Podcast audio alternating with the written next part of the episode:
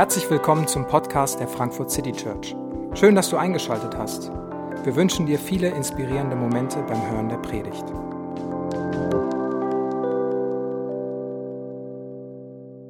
Vielleicht denkst du, dass äh, die Kirche sicherlich gerade Geldprobleme hat und deswegen äh, eine Predigt zum Thema Geld kommen muss. Und ich kann dich beruhigen, äh, unsere Finanzen sind ziemlich stabil. Uns geht's ganz gut. Das ist hier heute nicht ein äh, Bettelaufruf, doch bitte mehr äh, zu spenden, sondern ich glaube, wir haben tatsächlich die Freiheit, uns mit dem Thema gut zu beschäftigen. Vielleicht denkst du, dass die Kirche, die in der Vergangenheit auch wirklich immer mal wieder ihre, ihre kirchlichen und religiösen Prinzipien vergeraten hat und aufgegeben hat für materiellen Gewinn, für Geldmacherei. Und das äh, können alle Denominationen, da muss man gar nicht auf eine bestimmte hingucken. Das können evangelische wie äh, katholische. Das ist so ein Phänomen, was, glaube ich, eher mit Menschen zu tun hat, dass Menschen sich manchmal vom Geld packen lassen und alles dem unterordnen und Prinzipien und Ideale aufgeben. Die Kirche will doch nur mein Geld. Vielleicht äh, kommst du mit dem Gedanken, vielleicht hast du es erlebt, wie in, in Kirchen Geld veruntreut wurde oder missbraucht wurde. Vielleicht hast du ganz andere Gedanken, die ich, die ich noch gar nicht kenne, die ich gar nicht weiß. Ich glaube, dass es, also mir persönlich hat es am Anfang der Woche dachte ich mir so, ah, es ist ein bisschen unangenehm. Ich weiß nicht, ob du es jetzt super angenehm findest, über Geld zu reden. Ähm, über Geld redet man nicht, das hat man einfach. So ist, glaube ich, ein bisschen die deutsche äh, Kultur. Und ich habe mich gefragt, warum ist das so? Warum, warum machen wir das? Warum, warum ist es mir, warum finde ich das komisch? Weil eigentlich, warum, das sollte doch gar nicht komisch sein. Das ist doch ein zentrales, wichtiges Thema. Das ist jetzt nicht so, dass das nicht manche von euch nicht betreffen würde. Das betrifft jeden von uns. Warum können wir nicht einfach drüber reden? Und vielleicht nur gar die nächste Frage angeschlossen. Ja, wenn das so ist und wenn Geld eigentlich sowas ist, wo man gerade in Kirche manchmal vorbelastet ist, warum in alles in der Welt konfrontieren wir uns jeden Sonntag damit? Indem wir jeden Sonntag Kollekte sammeln, jeden Sonntag Geld zum Thema machen, als eigenes Element im Gottesdienst. Warum denn das auch noch, wenn doch alles schon so komplex ist? Und ich habe mich versucht, durch meine Gedanken durchzukämpfen und was, was Prägung ist, was Missverständnisse sind, was komische Vorstellungen sind. Ich will versuchen, euch da äh, mit reinzunehmen. Und ich will euch mit drei Fragen da mit reinnehmen. Und äh, die Fragen sind, warum ist Geld so ein sensibles Thema? Wie kann ein guter Umgang mit Geld aussehen? Und warum sollte ich mich an der Kollekte beteiligen? Warum ist Geld so sensibel? Wie kann guter Umgang aussehen? Und warum sollte ich mich daran beteiligen? Nochmal versuchen, das ganz persönlich zuzuschneiden. Warum ist Geld so sensibel? Und ich glaube, äh, dass Geld so sensibel ist, was es schon immer war, weil Geld ganz viel mit zentralen und wichtigen Dingen unseres Lebens zu tun hat. Jesus hat über Geld mehr geredet als über viele andere Themen. Und wenn du das äh, liest und die, Stories hörst, die Jesus da manchmal sagt und welche welche, welche, welche Logik Jesus aufzubauen scheint, dann denke ich mir manchmal so, alter Schwede, wie ist denn das was mit der Kirche geworden? Also was der da manchmal Leuten gesagt hat, da kommt ein reicher junger Mann, talentiert, begabter Geschäftsmann, hat schon zu viel gebracht, sagt, Jesus, ich will dir folgen, ich will mit meinem Leben dich unterstützen, mich für deine Sache einsetzen. Und Jesus sagt, super, verkauf alles und dann komm mit. So, Moment mal, weißt du nicht, dass Kirche bauen und all das, das wird irgendwann mal Geld kosten. Jesus, du musst auch irgendwas essen. Du kannst ihn doch nicht wegschicken. Mach ihm doch ein anderes Angebot. Oder dann ist da, äh, ist Jesus im Tempel und, und einige Leute spenden und geben Geld und manche durchaus viel. Und dann kommt eine arme Witwe. Und dann heißt es, dass sie zwei Kupfermünzen gibt. Das ist alles, was sie hat. Also Kupfermünzen sind bei uns auch die, die wertlosesten. Das waren maximal zehn Cent. Ähm, und Jesus sagt, diese Frau, die ist ein Vorbild. Die hat mir mehr gegeben als alle anderen. Ich so, Jesus, wie willst du denn so eine Gemeinde bauen? Wie willst du denn so ein Leben finanzieren? Was hast du denn für eine Logik? Aber Jesus baut beim Thema Geld eine ganz grundlegend andere Logik auf, wie wir sie oft sehen. Und Jesus redet in der Bergpredigt, seiner, einer seiner bekanntesten, größten Predigten darüber. In Matthäus 6, Vers 21 formuliert er folgenden knappen Satz, wenn er sagt, denn da, wo dein Schatz ist, da ist auch dein Herz. Wo dein Schatz ist, da ist auch dein Herz. Jesus verbindet die Finanzen, da wo man den materiellen Besitz, das Geld hingibt, da wo das gebunden ist, das ist auch dir wichtig. Das ist dein Herz, das bestimmt dein Leben. Oder anders gesagt, wie ich mein Geld einsetze, zeigt mir, was wirklich wichtig ist. Also ich würde mit dir wetten, dass ich ein relativ gutes Bild von deinen Prioritäten bekomme, wenn ich deine Kontoauszüge sehen würde, deine Rewe-Zettel, dann weiß ich, was du an Essen magst und was du nicht magst. Relativ simpel. Du gibst Geld für die Sachen aus, die wichtig sind, die dir wichtig sind. Keine Ahnung, du gibst Geld für Miete aus, weil nicht im Freien schlafen dir relativ wichtig ist. Du gibst Geld für Essen aus, weil Verhungern ziemlich beknackt ist. Und natürlich hätten wir eine Wahl. Wir hätten die. Wir könnten im Freien verhungern. Machen wir nicht, weil es wichtig ist. Wir geben da Geld aus und wir geben sogar viel Geld aus hier in Frankfurt. Und nur weil das wichtige Dinge sind und wir dafür Geld ausgeben, ist es noch gar nicht schlecht oder schlimm. Das ist super. Es ist super, eine Wohnung zu haben. Es ist super, Essen sich zu kaufen. Es gibt viele gute Dinge. Und wo dein, wo dein Schatz ist, da auch dein Herz muss, muss auch gar nicht falsch sein, dass man das immer falsch macht. Nö, wieso? Ich kann ja mein Geld auch sinnvoll, gut und richtig einsetzen. Da fängt Jesus gar nicht an. Jesus will nur die Verbindung aufmachen, dass Geld und Finanzen nicht irgendein Randthema von, von unserem Leben sind, sondern dass es immer was mit unseren Herzen, mit dem tiefsten Kern unseres Sein zu tun hat. Und ich glaube, das macht es auch manchmal so kompliziert, darüber zu reden, weil es eben nicht irgendein Randthema ist, irgendein Hobby, sondern weil es uns ganz persönlich, manchmal mehr, manchmal weniger, ganz existenziell betrifft. Jeden von uns. Ganz egal, wie viel wir haben oder wie viel wir nicht haben. Das ist für alle ein Thema.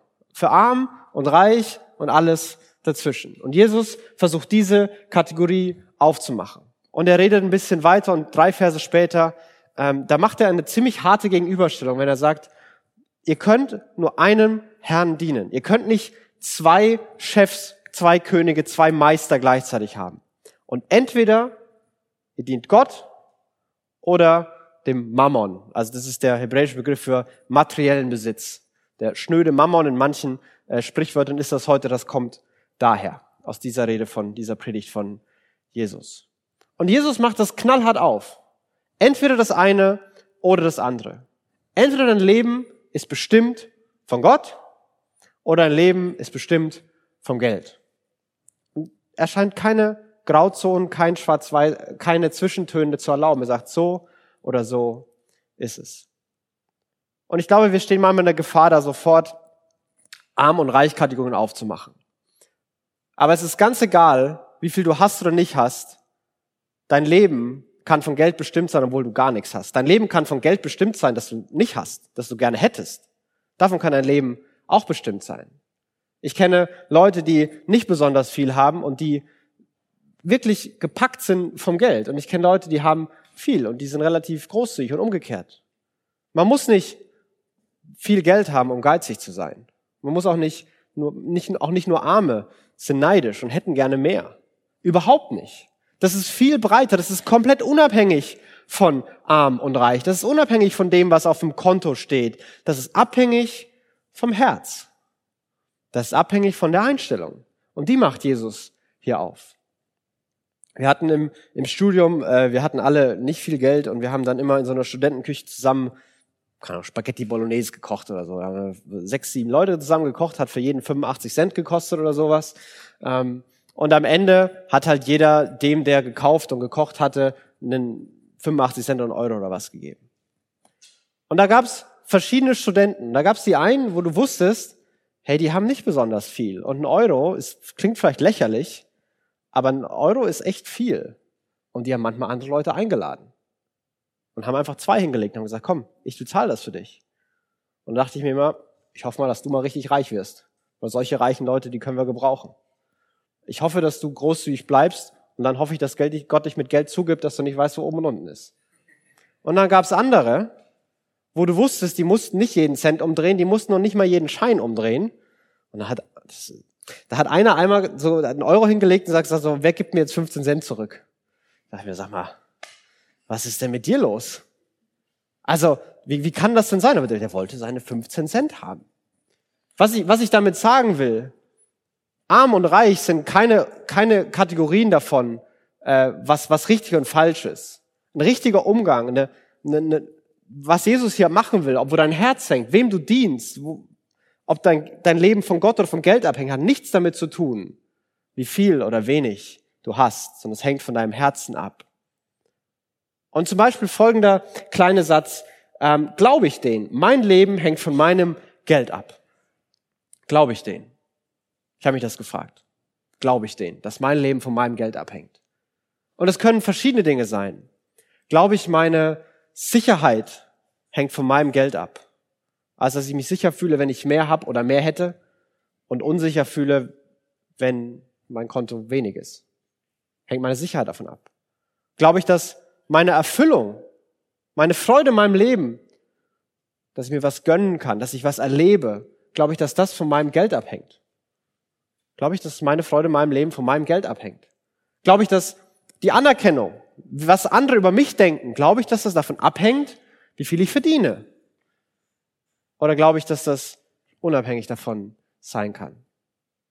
Glaube ich das, dass mein Geld, ob ich es hab oder nicht, dass das eigentlich mein, mein Leben bestimmen kann und dass mein Leben davon abhängt? Und es ist, es ist wichtig, diese Kategorie aufzumachen. Jesus macht diese Kategorie auf. Glaubst du, dass deine Sicherheit von Gott kommt oder von deinem Kontostand? Glaubst du, dass deine, deine Freude und Erfüllung von dem kommt, was Gott dir geben kann? Oder von dem, was du dir selber finanzieren kannst? Glaubst du, dass deine Anerkennung von dem kommt, was Gott über dich sagt? Oder dass du mehr Gehalt bekommst als dein Nachbar? Und, und Jesus macht, macht diese Kategorien auf, sagt, ey, entweder oder. Entweder ihr seid da oder ihr seid hier. Und wenn wir diese Kategorien ernst nehmen, wenn wir sagen, da geht es wirklich um, uns, um unseren Kern von dem, wer wir sind, und das betrifft uns alle, das betrifft nicht nur die, die mehr haben oder die, die weniger haben, das betrifft alle, ja, dann, dann merke ich doch sofort, warum das sensibler wird. Und dann merke ich auch bei mir, wie das manchmal ein, ein innerer, eine innere Herausforderung, echt ein Kampf ist. Es gibt Dinge, wenn du mir da sagst, David, hör mal auf, Geld dafür auszugeben, oder wenn ich dir sage, hey, brauchst du das wirklich? Kannst du das, ist das nicht ein bisschen Verschwendung, wo du sagen würdest, nö, brauche ich nicht wirklich. Wenn ich was Besseres finde, dann, dann gebe ich es halt für was anderes aus. Kein Problem. Aber es gibt wahrscheinlich auch Dinge, wenn ich dich fragen würde, hey, muss das wirklich sein? Wo du relativ unangenehm berührt wärst, um es mal vorsichtig zu sagen. Wo du tatsächlich nicht mit dir reden lassen würdest. Weil da eine ganz andere Bedeutung dran hängt. Da hängt Sicherheit, da hängt Erfüllung, da hängt Anerkennung dran. Das ist wichtig für wer ich bin. Und du darfst mein Geld nicht hinterfragen, weil du nicht nur mein Geld hinterfragst, sondern weil du mich als Person um dem, was ich mir vom Leben verspreche, herausforderst und hinterfragst. Und das könnte ich bei mir genauso. Natürlich könnte ich das bei mir genauso. Und es ist dieser, dieser Machtkampf über das eigene Selbst. Und warum wir Kollekte feiern, warum es, obwohl es so sensibel ist, ich glaube, der erste simple Grund ist, weil es wichtig ist, dass wir uns immer wieder regelmäßig die Frage an das eigene Herz richten. Was ist mir wichtig? Wenn ich von Kollekte rede, wenn wir hier von Kollekte reden, dann ähm, müssen wir das heute ein bisschen größer fassen als Boxen oder Klingelbeutel, die durch die Reihen gehen. Wir haben mittlerweile den technologischen Fortschritt gemacht, dass das äh, die Banken auch digital lösen können und wir nicht alle mehr unsere Säcke Kartoffeln in die Kirche bringen müssen, um was abzugeben ähm, oder unser Bargeld, weil wir es auf dem Markt verkauft haben. Wir, wir, wir, viele machen das mit Überweisung und Daueraufträgen. Und das ist für mich in der gleichen Kategorie. Ob ich das regelmäßig überweise oder regelmäßig irgendwo abgebe, das ist genau das Gleiche. Das ist einfach eine Entwicklung historisch. Früher war es so, dass die Leute eben ihr Geld und manchmal ihre Naturalien äh, in die Kirchen oder in die Tempel gebracht haben. Heutzutage machen das immer noch manche, weil sie es immer noch gut finden und andere machen das äh, per Überweisung. Das gehört zusammen. Aber wir konfrontieren uns regelmäßig damit. Was ist mir wirklich wichtig? Und warum ist jetzt ein Umgang mit Geld und ein Umgang mit Geld, der auch Spenden und Geld weggeben beinhaltet? Warum ist der so wichtig und wie kann der aussehen? Wie kann ein guter Umgang mit Geld aussehen? Und ich möchte am Anfang direkt, vielleicht, ich weiß nicht, wie du geprägt bist. Es gibt zwei große Missverständnisse, gerade in, in christlichen theologischen Strömungen. Und das eine ist, dass alle, die reich sind, die sind von Gott gesegnet und die machen es richtig. Vielleicht. Aber ich kenne auch Reiche, die hoffentlich nicht von Gott gesegnet sind und deswegen dahin gekommen sind. Das, das muss es überhaupt nicht heißen. Es kann sein, es muss aber nicht sein. Und nur weil jemand nicht viel Geld hat, heißt nicht, dass er ein schlechter Christ oder ein schlechter Mensch ist und nicht genug glaubt. Und es gibt genau auch das andere Extrem, dass die Leute, die ein ganzes Jahr von Brot und Wasser leben könnten, das sind die besonders guten Christen. Und die, die sich schon Ketchup kaufen aufs Brot, das sind schon, uh, ob die äh, das mit Jesus und Großzügigkeit verstanden haben, weiß man nicht sicher. Wo man so eine, umso ärmer du bist und umso genügsamer du bist, umso heiliger, umso besser bist du. Umso weniger man hat, umso besser ist man, weil die Reichen Geld verdirbt sowieso den Charakter und das sind alles komische. Und beides ist wirklich absurd. Beides hat nichts damit zu tun, was die Realität ist und was biblische Überzeugung darstellt. Weder ist es so, dass die alle Reichen automatisch gesegnet sind oder automatisch böse sind, noch ist es so, dass alle, die weniger haben, automatisch gut sind oder automatisch gestraft sind, sondern das ist ganz unabhängig von den Kategorien. Wie sieht ein guter Umgang mit Geld aus? Was, was die Bibel von vorne bis hinten aufmacht, ist, glaube ich, folgende, folgende Logik. Geld ist ein gutes Mittel zum Zweck, aber nie Selbstzweck. Geld ist ein gutes Mittel zum Zweck. Geld ist nicht böse. Geld ist nicht ganz schlimm und schrecklich und die Welt wäre viel besser ohne Geld. Glaube ich nicht. Geld ist ein gutes Mittel zum Zweck. Geld wird immer dann zum Problem, wenn das ein Selbstzweck wird. Wir haben kein Problem damit, wenn, wenn Leute viel Geld verdienen und ihr, ihr Geld, das sie verdienen, nutzen, um anderen Gutes zu tun und auch nicht nur sie profitieren, sondern andere mit profitieren. Da haben wir kein Problem damit. Womit wir ein Problem haben, ist, wenn Einzelne ihren eigenen finanziellen Gewinn über die Interessen von vielen priorisieren. Wenn Ausbeutung passiert, wenn Leute trotz Gewinnen entlassen werden, wenn statt sieben Prozent äh, nur fünf Prozent Wachstum in der Abteilung ist und deswegen die Abteilung geschlossen wird. Wenn, wenn diese Dinge passieren, dann denken wir, das kann doch nicht sein. Weil das ultimative Ziel ist dann auf einmal nur noch, okay, reicher werden, Zahl auf dem Konto erhöhen. Und immer wenn Geld zum Selbstzweck wird, wird's komisch. Aber immer dann, wenn Geld ein Mittel zum Zweck ist, dann kann man immer noch das für einen schlechten Zweck einsetzen. Aber dann hat es den Rahmen, den es haben sollte. Und drei, drei Zwecke, ich weiß nicht, ob das der Plural ist, drei Zwecks, Zwecke, egal, äh, die die Bibel aufmacht, ist, Geld lässt mich den Lebensunterhalt gestalten. Gott hat dir Fähigkeiten gegeben, Fähigkeiten, die so sind, dass jemand anders bereit ist, dafür Geld zu bezahlen, damit du deinen Lebensunterhalt gestalten kannst. Das ist gut. Das ist ein, dafür hat Gott dir manche Fähigkeit gegeben, dass du das für dich machen kannst. Geld kann mir und auch uns Freude ermöglichen. Gott hat es wieder und wieder, der, der Gott, der reichlich gibt zum Genuss. Solche Verse gibt's in der Bibel. Man darf Geld ausgeben, ohne dass es ein finanziell sinnvolles Investment ist, einfach nur, weil es einem Freude macht. Das ist in Ordnung.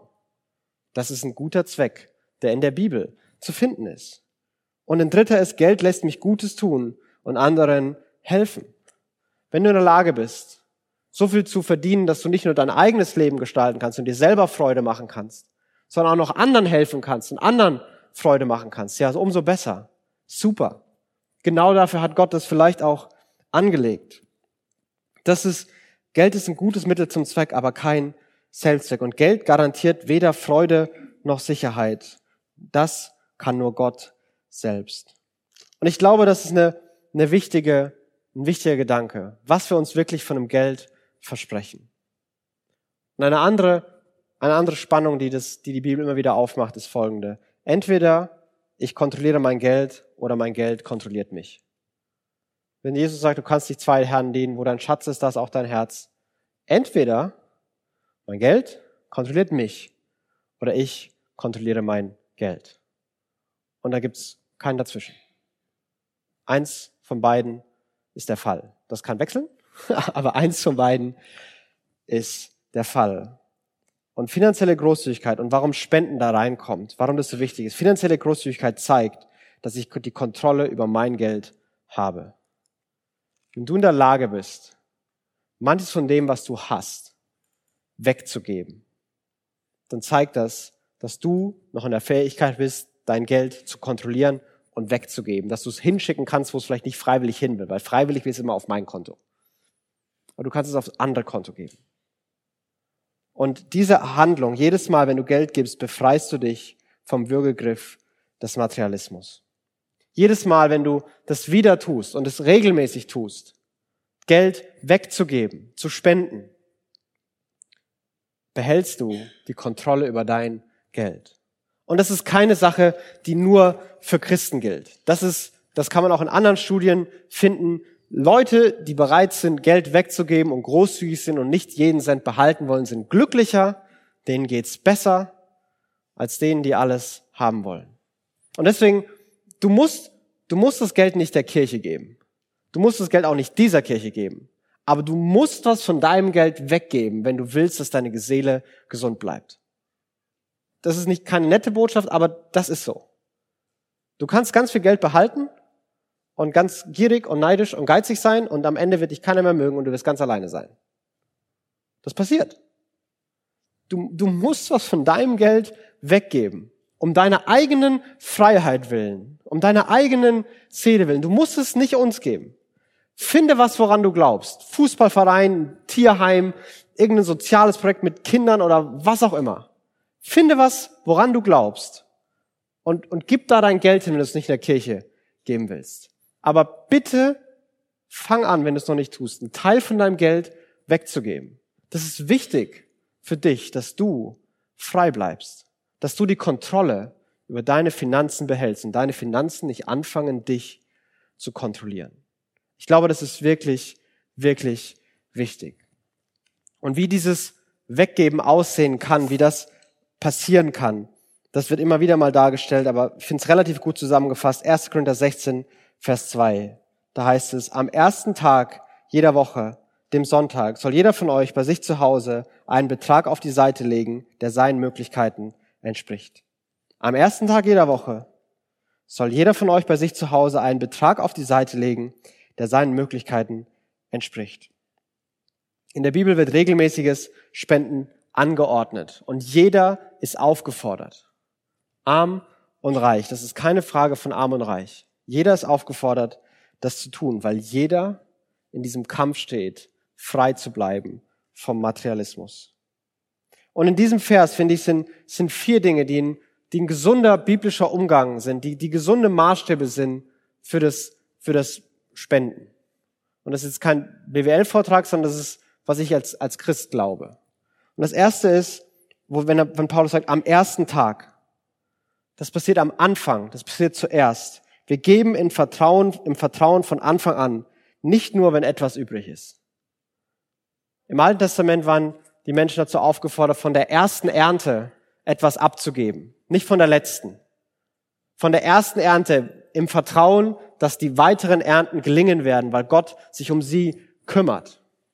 Genauso sind wir aufgefordert, am Anfang zuerst im Vertrauen was wegzugeben, in dem, in dem Glauben, dass Gott sich um uns kümmert, dass es bis zum Ende des Monats reichen wird. Wir sollen das zuerst machen und nicht nur, was übrig bleibt, dann eben doch noch Gott so hinwerfen. Es soll regelmäßig passieren, jede Woche. Und das kann nicht, muss nicht jede Woche sein, das kann jeden Monat, Monat sein oder jede Erntesaison, wenn du Erntesaison hast, keine Ahnung. Aber es soll regelmäßig sein. Gib regelmäßig, mach Spenden zu einer regelmäßigen Übung für dein Herz. Es ist persönlich. Jeder von euch soll bei sich zu Hause. Das ist eine freiwillige Entscheidung zwischen mir und Gott. Das ist ganz persönlich. Das hat was mit dir und Gott zu tun, was du entscheiden möchtest. Und es ist verantwortlich, was seinen Möglichkeiten entspricht. Abhängig von meiner Lebensphase und meiner Situation soll ich großzügig sein. Im Alten Testament war, gab es so einen, einen Richtwert, man soll zehn Prozent geben. Und ich glaube, das kann immer noch ein hilfreicher Richtwert sein, wenn man keine Ahnung hat, wo man anfangen soll. Im Neuen Testament finden wir die Zahlen eigentlich nicht. Wir sollen verantwortlich sein, wir sollen großzügig sein, wir sollen das von Anfang an machen. Und für manche, in manchen Lebensphasen heißt das drei Prozent, fünf Prozent. Und manche heißt das 15. Wo immer du da stehst, wo immer du da bist. Was heißt das für dich zuerst regelmäßig persönlich und verantwortlich zu geben? Ist Geld für mich eher ein Selbstzweck oder eher ein Mittel zum Zweck? Ich glaube, das ist eine Frage, die wir uns stellen können. Habe ich Kontrolle über mein Geld oder kontrolliert es mich? Und ist mein Umgang mit Geld von Großzügigkeit und Verantwortung geprägt? Oder falle ich von einer oder der anderen Seite vom Pferd? Ich glaube, das sind gute Fragen, wie wir unseren Umgang reflektieren können. Und warum sollte ich mich jetzt aber vielleicht an der Kirche und der Kollekte und konkret beteiligen? Warum machen wir das? Warum ist das so wichtig? Und ich möchte auf die Verse eingehen, die Paulus geschrieben hat, die wir in der Textlesung gehört haben, die, wo er einen auf den anderen draufsetzt, die voller Versprechen und voller Möglichkeiten sind. Denkt daran, wer wenig sät, wird auch wenig ernten. Und wer reichlich sät, wird reichlich ernten. Wer wenig sät, wird wenig ernten. Wer reichlich sät, wird reichlich ernten. Gottes Logik scheint zu sein, du wirst mehr haben, wenn du mehr gibst. Und es ist erstmal wieder, zumindest gegen meine Intuition, also wenn ich zehn Sachen habe und zwei weggebe, habe ich nur noch acht. Wenn ich zehn Sachen habe und keine Sache weggebe, habe ich immer noch zehn. Da habe ich auch mehr. Aber Gottes Logik scheint hier anders zu sein. Gott scheint zu sagen, hey, wenn du gibst, dann wird am Ende für dich mehr dabei rauskommen, als wenn du alles behältst. Dieses Bild von, dem, von der Saat und dem Samen ist vielleicht ganz gut gemeint. Du musst was weggeben, damit was aufgehen kann und es mehr werden kann. Und Gottes Versprechen geben eine neue Perspektive auf Finanzen. Und ich möchte auch hier sagen, das ist kein bombensicherer Weg, reich zu werden. Also wenn wir das versprechen könnten, gib der Kirche 100 Euro und du bekommst 200 zurück, dann würden wir ganz, ganz schnell ganz, ganz viel Geld haben. Aber wenn es, wenn dieser Gedanke kommt, dass es um Reichwerden geht, dann hört auf, Geld Mittel zum Zweck zu sein. Dann wird Geld auf einmal wieder ein Selbstzweck. Darum geht es überhaupt nicht. Sondern es geht darum, sich im Vertrauen an die Versprechen Gottes, sich darauf zu stellen und zu sagen, ich glaube, wenn Gott sagt, dass Geben gut für mich ist, dann mache ich das. Und ich glaube, dass es nicht zum Mangel leidet, sondern dass das mein Leben bereichern wird. Jeder soll für sich selbst entscheiden, wie viel er geben möchte und soll den Betrag dann ohne Bedauern und ohne Widerstreben spenden. Gott liebt den, der fröhlich gibt. Ich weiß nicht, ob du den Vers kennst, ob du den schon mal gehört hast. Und Gott hat den fröhlichen Geber lieb. Und ich weiß nicht, wenn du das liest, ob da bei dir sofort so ein Zwang- und Druckgedanke aufkommt. Also du sollst geben und du sollst gefällig Spaß dabei haben. Das soll freiwillig sein. Und weh, du knirschst mit den Zähnen, wenn du es machst. Ich weiß nicht, ob du das so kennst oder so denkst. Aber wenn wir den Vers lesen, der sagt was ganz anderes. Jeder soll für sich selbst entscheiden. Klingt erstmal relativ freiwillig, finde ich. Wie viel er geben möchte. Also selbst den Betrag kann ich selber entscheiden. Und soll dann den Betrag ohne Bedauern und ohne Widerstreben spenden. Ja, wenn ich das freiwillig und für mich selbst entschieden habe, ja, natürlich mache ich das dann freiwillig, ohne Bedauern und Widerstreben. Und Gott liebt den, der fröhlich gibt. Gott geht es beim Thema Geld nicht um Pflichterfüllung, sondern um Freude. Gott geht es beim Thema Finanzen und Spenden und Geld geben nicht darum, dass wir irgendwelche christlichen Pflichten erfüllen.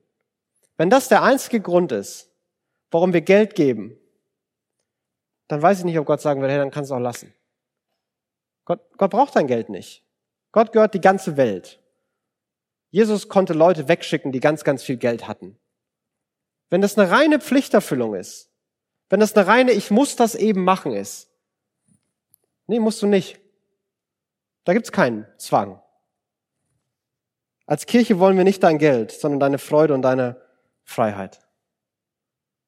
Das ist die Perspektive. Deswegen möchte ich auch hier darüber reden und das so sagen und will dich auch auffordern, großzügig zu sein, weil es deine Freiheit verteidigt und deine Freude vermehrt. Und ganz ehrlich, du musst es nicht uns geben. Du musst es nicht uns geben. Und freut, Gott freut sich über einen, der fröhlich gibt. Warum? Weil er selbst voll Freude gibt. Und auch da, glaube ich, haben wir manchmal ein ganz schiefes Bild von Gott. Glauben wir, dass Gott ein Gott ist, der großzügig und freudig gibt? Oder dass er eigentlich so ein griesgrämiger, geiziger alter Typ ist, dem man alles aus den Rippen leiern muss, bis er sich überhaupt mal bequemt, irgendwas für einen zu tun. Was für ein Bild von Gott haben wir? Gott ist jemand, der, der fröhlich, der großzügig, der verschwenderisch ist und gibt. Gott hat das Universum gemacht und so viele Farben gebaut, dass schlaue Menschen sich Namen für Farben ausdenken müssen, die ich mir eh nicht merken kann. Gott hat Sterne irgendwo ans Ende des Universums gepackt, die keiner von uns jemals sehen wird. Einfach weil er es kann. Gott hat ganz freiwillig den Himmel verlassen. Alle Schönheit, allen strahlenden Glanz, allen Reichtum. Hat es verlassen und ist in eine Krippe gegangen. Klein geworden, verletzlich geworden, ist Mensch geworden. Und ultimativ hat er ganz freiwillig aus, aus Liebe war bereit, sein Leben zu geben. Er war bereit, nackt an einem Kreuz zu sterben. Nicht mal das letzte Hemd haben sie ihm gelassen. Und Gott war zu all dem freiwillig bereit. Er hat das freiwillig gemacht. Er hat das mit Freude gemacht. Das war nicht einfach, aber das macht er gerne. Warum? Weil Gott jemand ist, der gerne und großzügig und verschwenderisch gibt. Glauben wir das? Paulus will das in dem nächsten Vers ausbauen, wenn er sagt, er hat die Macht, euch mit all seiner Gnade zu überschütten, damit ihr in jeder Hinsicht und zu jeder Zeit alles habt, was ihr zum Leben braucht, um, damit ihr sogar noch auf die verschiedensten Weisen Gutes tun könnt. In der Schrift heißt es ja von dem, der in Ehrfurcht vor Gott lebt. Er teilt mit vollen Händen aus und beschenkt die Bedürftigen. Das Gute, das er tut, hat für immer Bestand. Das klingt nach einem relativ großzügigen Gott. Gott gibt uns in allem genug für uns und Überfluss für die anderen. Gott gibt dir Überfluss, damit deine Freude durch Großzügigkeit größer wird. Gott gibt dir mehr als du brauchst, weil er dir die Möglichkeit geben will, dass du die Freude erleben kannst, wenn du mit deinen Ressourcen anderen Freude ermöglichen kannst, anderen helfen kannst. Und ich, und ich weiß, für manche von euch das, das Größte auf der Welt ist es, sich Gedanken zu machen, anderen Geschenke zu machen, anderen zu helfen. Und wenn die lachen, dann, dann geht ihr an die Decke und freut euch ohne Ende. Das ist großartig. Das ist super. Ich glaube, dass Gott uns die Chance geben will, mehr Freude zu haben. Aber wenn wir es alles für uns behalten, dann werden wir uns nicht so sehr daran freuen, wenn überhaupt. Aber wenn wir bereit sind, das zu teilen und weiterzugeben, anderen Freude zu machen, dann wird unsere Freude größer werden. Und was Paulus hier in diesem Vers auch zu sagen scheint, was, was wirklich steil ist, aber er scheint zu sagen, du kannst nicht großzügiger sein als Gott. Gott ist bereit, kann jedem geben. Die ganze Welt gehört Gott. Gott kann allen reichlich geben. Du kannst nicht großzügiger sein als Gott. Heute, heute Morgen nach dem Gottesdienst kam die, äh, die Helga, ich weiß nicht, wer sie kennt, 79 Jahre alt, ganz aufweckte äh, Dame zu mir und hat gesagt, also ich habe das ja auch mal gemacht und mein Gehalt gespendet und das stimmt. Der liebe Gott, der lässt sich nichts schenken. Da dachte ich mir, hey, das ist cool, wenn man am Ende sein, seines Lebens, ich hoffe, sie hat noch ein bisschen, aber wenn man mit 79 sagen kann, hey, der Gott, Gott lässt sich echt nichts schenken. Ich kann gar nicht großzügiger sein als Gott. Was Gott mir alles gibt, was Gott mir alles schenkt, wie Gott mich versorgt. Ich kann überhaupt gar nicht großzügiger sein als Gott das ist. Vers 10, derselbe Gott, der dafür sorgt, dass es dem Bauern nicht an Saat zum Aussehen fehlt und dass es Brot zu essen gibt, der wird euch mit Samen für die Aussaat versehen, der versorgen, dass sich die ausgestreute Saat vermehrt und das Gute, das ihr tut, Früchte trägt. Er nimmt wieder dieses Bild und er sagt, Gott ist der, der die Saat bereitstellt, der dafür sorgt, dass es wächst und der dann auch noch die Früchte hervorbringt.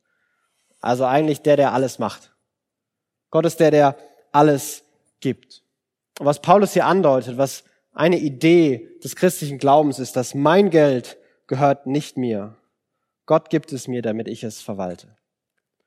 Und wenn ich das sage, mein Geld gehört nicht mir oder dein Geld gehört nicht dir, vielleicht zuckst du dann sofort, denkst du, Moment mal, weißt du eigentlich, was ich mir jede Woche für einen Mist antue, dass auf meinem Geld, auf meinem Konto Geld ist, auf meinem Geldkonto ist, auf meinem Konto Geld ist?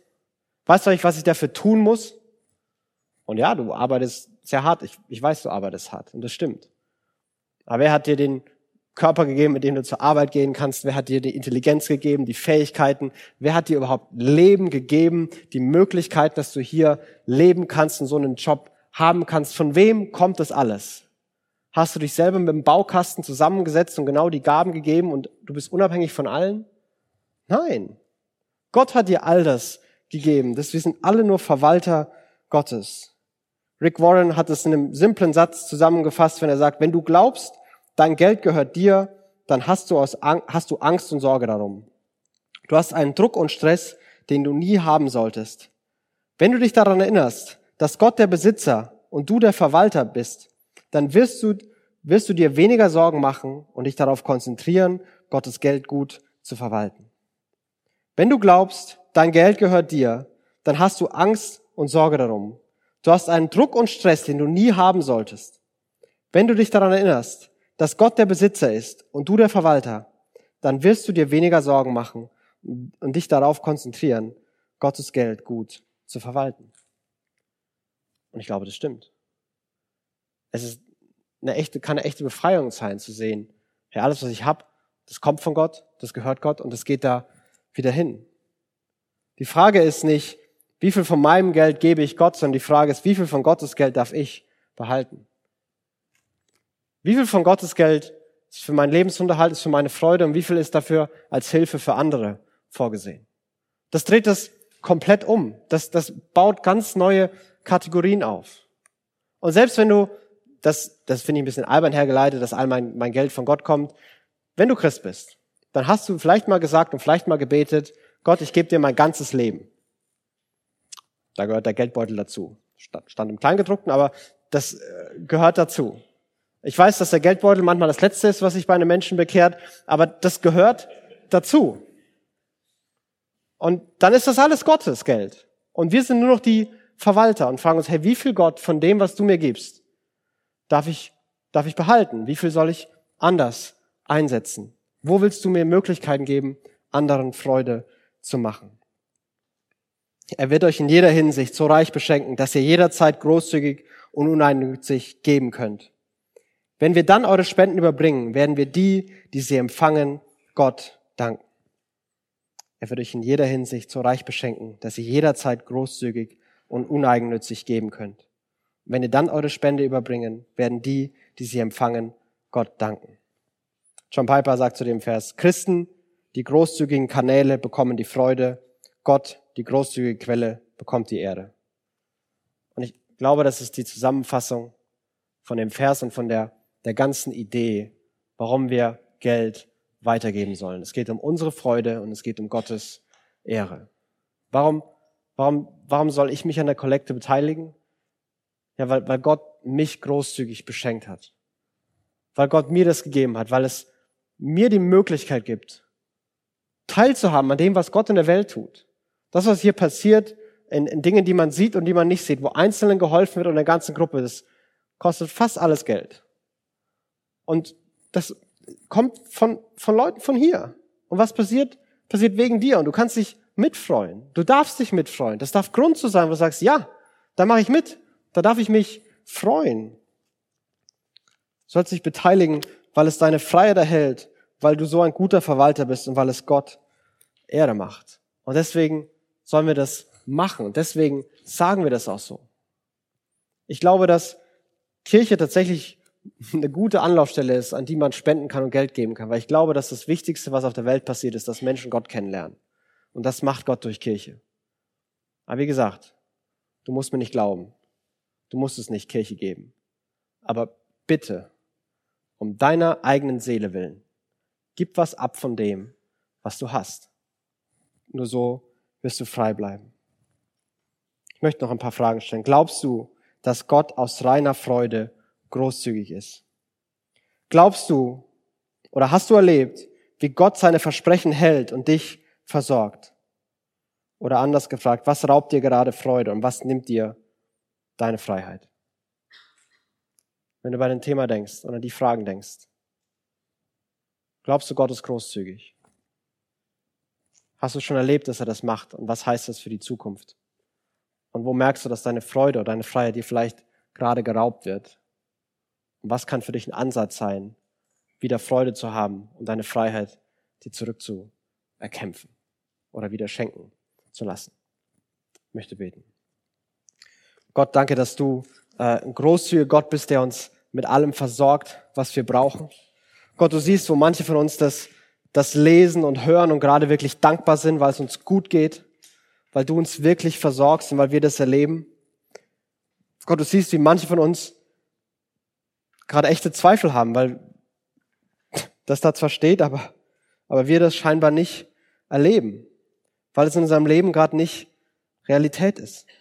Und Gott, ich bitte dich, dass du jedem von uns neu die Perspektive aufmachst, was du für ein Gott bist und was du uns anbietest, welche Erfüllung und welche Freude und welche Freiheit wir in dir haben können. Gott, so oft wird Geld für, für mich, für uns zum Selbstzweck und so vieles dreht sich so oft darum. Geld, das wir haben oder Geld, das wir gerne hätten. Und Gott, ich bitte dich, dass du unsere Freude, unsere Freiheit in dir erhältst. Dass wir neu erleben, was du uns alles schon lang gegeben hast, dass wir nicht, dass, dass wir, dass du dir nichts schenken lässt und wir nie großzügiger sein können, als du es mit uns bist.